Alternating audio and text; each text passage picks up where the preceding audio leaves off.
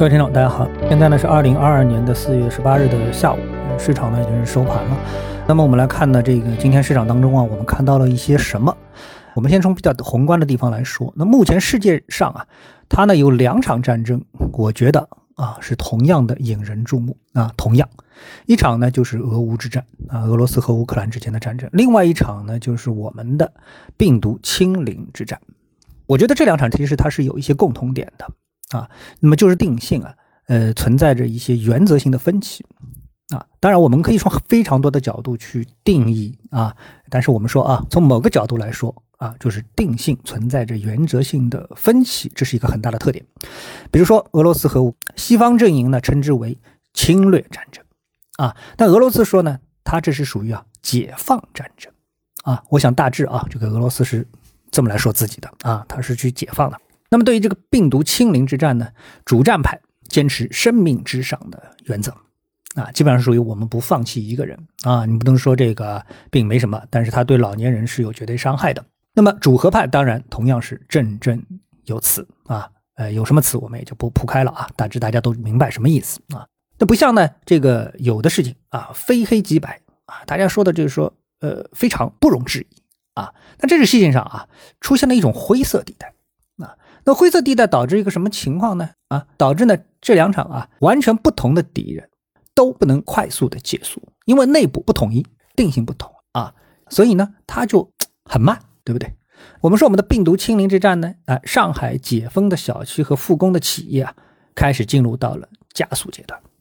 啊，所以，我们从现在开始，我们可以看这个两场战争啊，有一些不同的地方了。就是俄乌还处于僵持阶段，但是呢，上海的疫情啊，开始有了偏向，从僵持开始走向了更为乐观的一个地方。也就是说，相比之下，上海的形势更加乐观。毕竟，我们今天看到了股市啊，有这个上涨的这么的一个信号来加持我们这样的一个乐观的观点。今天呢，上证指数是下跌的，跌了百分之零点四九。但是呢，有两个指数是翻红的，而且力度不小。科创五零涨了百分之三点二幺，创业板涨了百分之一点一。啊，那科技股的一个代表，科创板跟创业板呢，可以说是率先启动。啊，实质涨幅也不小。从低点算起的话啊，我们今天的创业板啊，也有差不多三个点的涨幅。从低点开始算起啊，最终涨幅是百分之一点一。我们再来看板块。那么，如果不是因为这个招商银行的一个问题导致了银行股的一个下跌，以及啊其他的权重板块，今天我们看跌幅榜居前的板块当中有房地产、证券、保险、煤炭啊，这些都是比较权重的这个板块，那他们是下跌的啊。如果不是这些板块下跌的话，今天上证指数啊也是可以翻红的。当然，最终上证指数它实际上非权重指数的黄线啊也是红盘报升啊。也就是说，如果我们假设疫情最坏的时间节点已经过去。啊，无论疫情是不是真的被清零，但国家政策以及各种复工复产的政策开始向有利于股票市场的方向发展，这个假设是不是开始成立呢？我认为这个才是关键。啊，或许几个交易日之前啊，疫情后板块的突然发力，什么呢？就是像酒店啊、啊旅游啊这些板块，啊餐饮，就代表了市场多头看好后市的一种崛起。啊，我们再来看一下指数上面是不是有一些技术信号啊？我们就拿中证五百来看，为什么看中证五百呢？因为这个样本比较大啊，样本比较大，呃，很多样本很少，比如三十个股票啊，或者是以金融为核心的指数啊，这些样本都太小啊，会出现这个失真。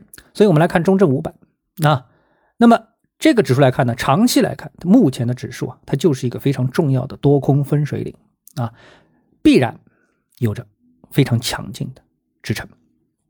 再看短一点啊，就看这波中证五百从七六八八开始的这波下跌，最低到了五八二四啊。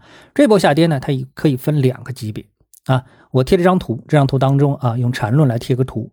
这图当中呢，红线代表了大级别的下跌的 A、B、C 三浪。那么在这个 C 浪当中呢，黄线呢又代表了小一个级别的 A、B、C 的三浪的下跌。